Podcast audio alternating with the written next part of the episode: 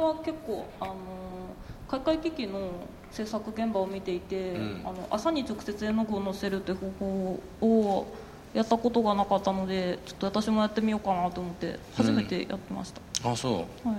え朝に絵の具を直接ってどういうこと？うん。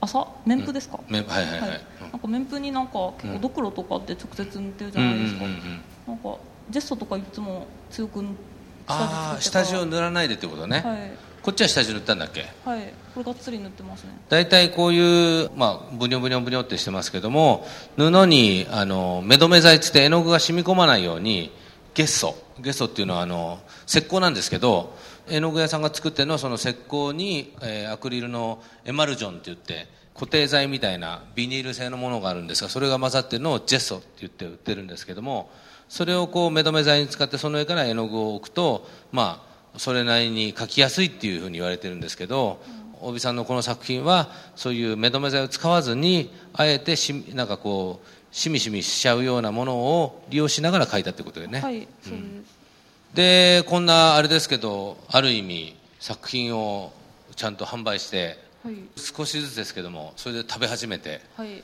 まあプロっていうかセミプロっていうか、どうですか？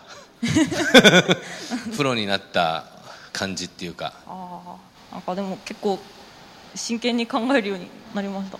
え何を？なんか絵を描くことっていうか。絵を描くこと。をううん。んなんか構図とかうん結構好きなもんペッペって描いてたんですけど、うん。なんか技法とかもなんですけどなんか飽きないように調整するとか。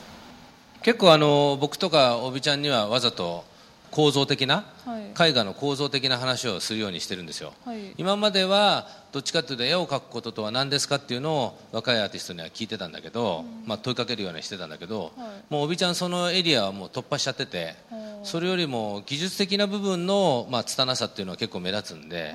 その部分を話すんだけれども、やっぱ絵画を作っていく時には技術的な部分っていうのは自分の頭の中では設計図みたいなのあるんですかね？なんか、うん。あんまり頭で考えてないんですけどなんか絵を見た時に、うん。なんかここがちょっと変だなっていう違和感があったり、うん。するのをちょっと直していくっていう段階ですうね、ん。なるほど。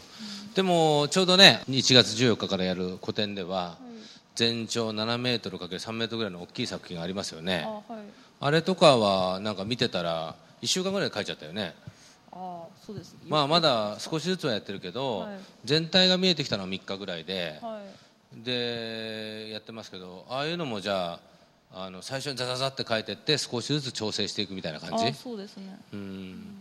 あのーまあおびちゃんとの話じゃないけれども村上春樹とかがまあ小説を書くときに、あのネジを締めていく、まあ、あの村上春樹さんが長編を書く時でも短編を書く時でも書き始めたらダーッと書いて、それから後でその書き上げたものを少しずつ調整していくで彼はそれをネジを締めるっていうんだけど、うん。そんな感じに似てんのかな？あそうですね、うん。なるほど、というおびさんでしたね、はい